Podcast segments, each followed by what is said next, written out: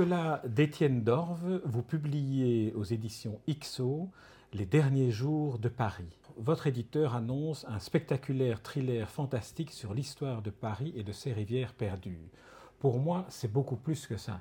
C'est aussi un livre bibliothèque, un livre dans lequel on entre en se disant qu'on a envie de lire chacune des rues de Paris, de se prolonger dans chacun des souterrains de Paris, et aussi de découvrir des auteurs auxquels vous, vous faites référence. Vous avez des références littéraires, comme par exemple André Ardelais. J'aimerais que vous me parliez, avant qu'on entre dans le vif du, livre, d'André Ardelais.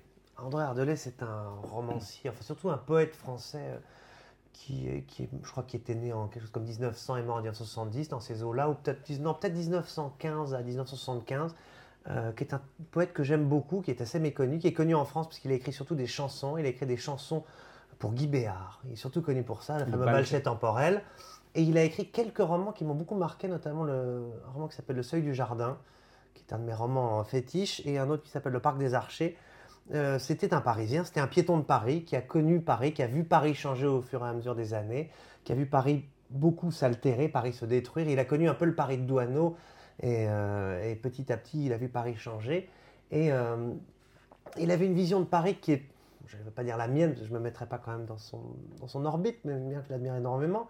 Mais euh, justement, euh, il, avait une vision de Paris qui était une vision poétique, c'est-à-dire qu'il connaissait la mémoire des pierres, la mémoire des lieux. Tout ce qu'il aimait, c'était les, jardins cachés, le fait qu'il y ait un Paris souterrain caché, quand il voyait un porche dans une petite rue de Belleville, il imaginait, il, voyait des arbres derrière, il imaginait des gens qui complotaient. Il était obsédé par, les complots, les, les mondes parallèles. Euh, et, donc c'est un, univers qui m'a toujours passionné parce qu'il y a un côté ludique, un côté de parodie. Euh, en plus, c'est un type qui a fait scandale, qui a écrit des romans érotiques, qui a été condamné. Il avait écrit un roman qui s'appelait Lourde Lente, qui a été publié chez Desforges au début des années 70, qu'il a, il a été condamné. Euh, voilà, j'aime bien les provocateurs, les gens qui font scandale. Et en même temps, c'était un vrai poète. Et puis, il y avait un côté euh, parigo, c'était quelqu'un qui, aimait, bien manger, bien boire, qui, aimait, lever le coude. C'était un ami de René Fallet. Enfin, c'est toute une, génération de, de, disons de, piétons, de poètes et de gens qui avaient un regard sur Paris, qui n'a rien à voir avec le, avec le thriller et la littérature populaire, qui est une chose que j'aime aussi beaucoup. Mais je voulais créer effectivement, je voulais euh, faire un roman sur Paris, même dans une optique très classique et structo sensu de thriller, mais avec, disons, l'auréole d'Ardelais au-dessus qui, aurait plané dessus et qui m'aurait, disons, béni avec une baguette magique. Alors, vous avez cité deux mots. le premier, c'est le, côté amoureux de Paris, la sensualité de, de Hardelais et de son roman euh, érotique. Un enfin, votre personnage euh, principal, vous dites de lui, il est professeur à la Sorbonne et il parle de l'histoire de Paris, et vous dites de lui qu'il parle de Paris comme d'un corps de femme. J'ai le sentiment que vous, avez cette même approche avec Paris. Bah oui, parce que bah, bah, bah d'ailleurs, souvent quand on parle de Paris, on, parle de Paris au, féminin. On dit Paris est belle, euh, on dit rarement Paris est beau.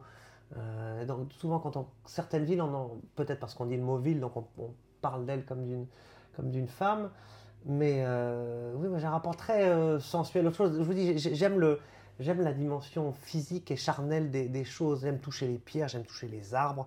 le, côté purement minéral des villes me passionnent pas. J'aime New York, mais ce que j'aime dans New York, c'est justement c'est les parties un peu étranges, les parties un peu délabrées, euh, les, parcs, Central Park, les jardins. Enfin, j'aime ce qui reste de la, disons, de la nature originelle dans les grandes villes.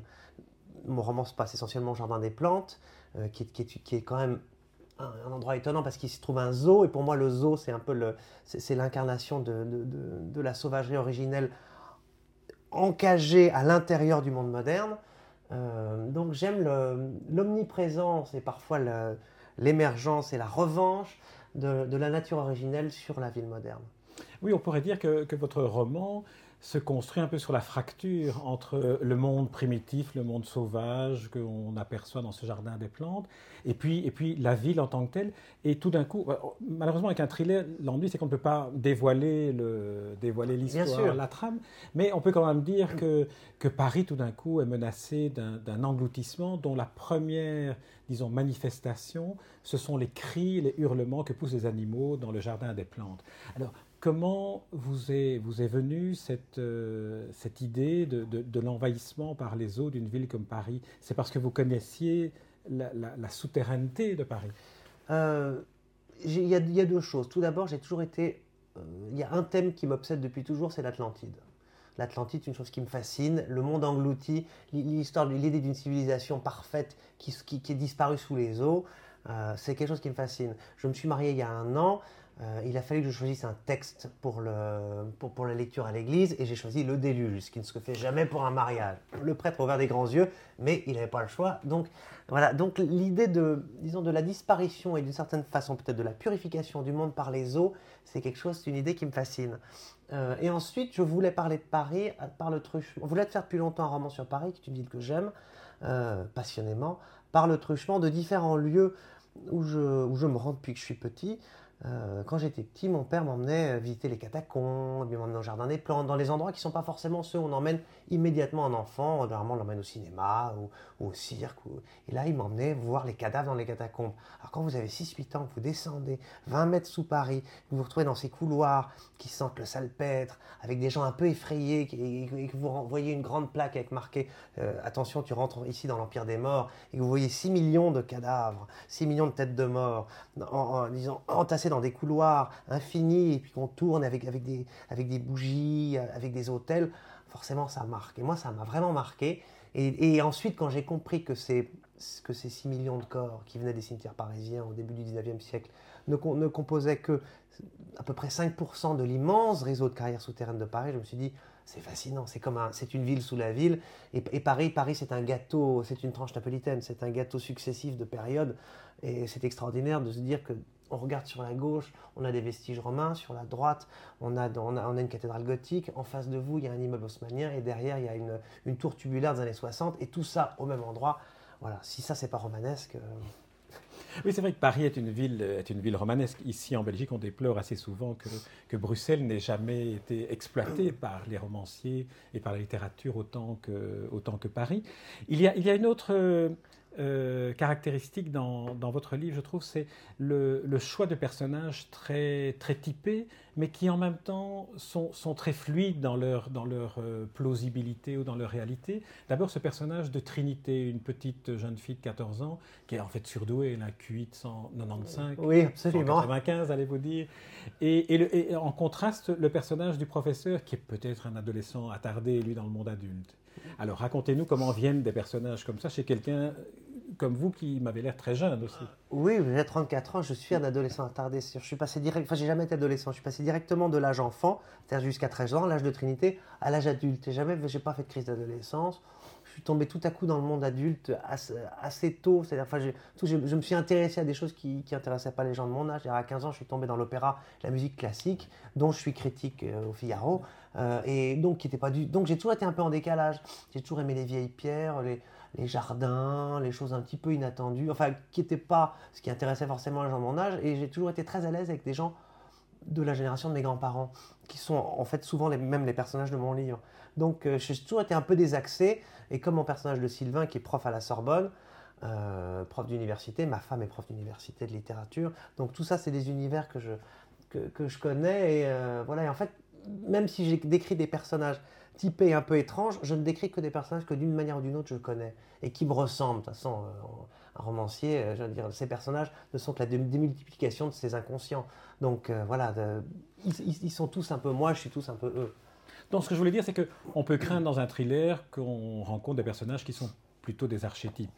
Et, là, malgré le risque, avec un professeur un peu lunaire et une jeune fille surdouée, on pouvait prendre ce risque-là. Or, vous avez construit votre roman de telle sorte que tout ça euh, entre dans une, dans une fluidité et le lecteur se laisse conduire, guidé par le bout du nez avec ces deux, par ces deux personnages, dans des styles très différents d'écriture. La jeune fille écrit une sorte de, journal comme ça, et, et le, le, professeur est votre, votre personnage. Bah, d'abord, merci de me le dire, parce que c'est ce que j'ai cherché à obtenir. C'est-à-dire que je voulais... Le thriller, c'est un truc très codifié, et je voulais pas que ça se limite juste à une mécanique narrative. Euh, l'important, c'est les personnages dans un livre. C'est l'intrigue, bien sûr, mais l'intrigue n'avance que parce que les personnages ont de la crédibilité, de l'humanité, de la sensualité, euh, qu'ils soient charnels, qu'ils existent.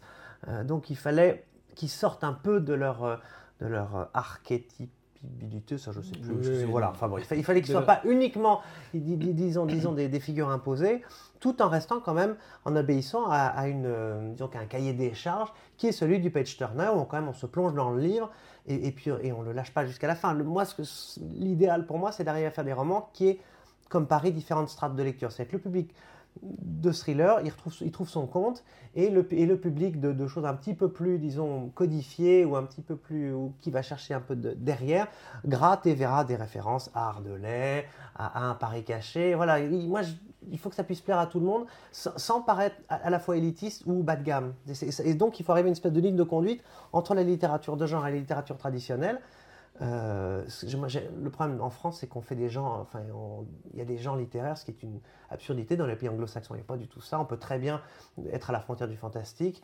Donc, moi, je veux que mon livre puisse être lu par absolument tout le monde, que chacun y trouve son compte et qu'il ne se sente pas exclu de manière ou d'une autre. Voilà. L'avantage de, cette approche, qui est une approche protéiforme et qui, sort des cloisonnements, c'est aussi, et c'est un avantage, je dis, donc ce n'est pas une critique que je suis en train de faire, c'est aussi de créer des frustrations chez le lecteur. Ainsi, je me souviens d'un endroit où vous décrivez tous les mystères de Paris, mais vous les énumérez comme ça en disant, tiens, oui, il y a la, Dame Noire, etc. Et puis on se dit, mais enfin, j'ai envie d'en savoir plus. Or, vous éveillez, vous piquez la curiosité, et donc on, a envie d'aller lire d'autres livres, d'aller se plonger ou retourner à Paris. C'est délibéré de donner un petit peu... Ah ben bien sûr, c'est-à-dire que ce qu'il faut éviter, c'est tout à coup de faire une sorte de de guide Michelin bis. Enfin, je, je, me suis même, parce que j'adore, j'ai appris énormément de choses. Moi, quand je commence un livre, j'aime commencer un livre avec des recherches parce que j'apprends plein de choses, parce que je m'enrichis moi-même, ça me passionne. À la limite, le moment que je préfère, c'est le moment des recherches. Là, je suis dans le suivant, je suis dans les recherches, j'adore ça. L'écriture, c'est autre chose, j'adore ça, mais, mais là, il y a une espèce de. C'est une sorte de l'avant-fusion, on découvre des choses, on, tire, on tire des fils, c'est très, très excitant. Et là, et j'ai épluché énormément de choses sur Paris, des guides du Paris mystérieux. Il y a toute une, vraiment une bibliographie parisienne passionnante qu'on trouve en France et j'imagine aussi en Belgique. Euh, ce que font les éditions Parigramme, euh, le, guide du Paris mystérieux des éditions Chou, qui est un, qui est un, classique, qui vraiment est celui qui m'a fait tomber là-dedans. Et euh, si je commence à expliquer tout, vraiment, ça n'était que digression et, et j'allais pas faire juste une paraphrase de, choses qui ont été bien bien, bien mieux dites ailleurs et par quelqu'un d'autre que moi. Donc c'est pour aussi, j'ai envie que les gens se disent, tiens, j'ai envie de savoir ça, et, aillent se promener dans Paris. Je veux dire, c'est une, une invitation au voyage, voilà, et à la promenade. C'est une très belle définition d'un roman de manière générale, qui est, qui est d'inviter à la, à, l'éveil de, la curiosité. Alors vous avez évoqué le fait que, que, vous étiez aussi critique euh, musical. Est-ce que le, trouver les, mots pour définir la musique, cela donne-t-il aux romanciens un lyrisme plus grand et à son imagination des capacités d'exploration plus, plus aventureuses dans, le style, dans la manière d'écrire, dans la manière de décrire des situations qui sont finalement des situations fantastiques comme celles que vous racontez dans votre roman. Euh, l'envahissement par l'eau, ces espèces d'animaux qui flottent euh, dans, les rames de métro et tout ça. On est, dans un monde, où un monde symphonique, je dirais. C'est même un monde opératique. C'est-à-dire, je, pendant, quand j'étais petit garçon ou même adolescent, j'ai quand même malgré tout été adolescent dans, la chronologie, euh, je voulais être metteur en scène d'opéra et metteur en scène de cinéma. Donc j'ai fait des stages dans ces milieux-là, je me suis rendu compte que ce n'était pas fait pour moi et que la seule manière d'arriver à vraiment plaquer mon, mon univers euh, très personnel, intime et étrange, c'était d'écrire des romans parce que j'étais à la fois mon compositeur, mon metteur en scène, mon acteur et mon monteur et, mon et, surtout le compositeur de la musique du film. Euh, donc j'ai un imaginaire extrêmement visuel. Euh, la musique est là, mais l'important c'est l'image. C'est-à-dire que l'idéal, c'est que le lecteur, au bout d'un moment, oublie qu'il est face à des mots, et tout à coup il y a un écran qui descend devant ses yeux.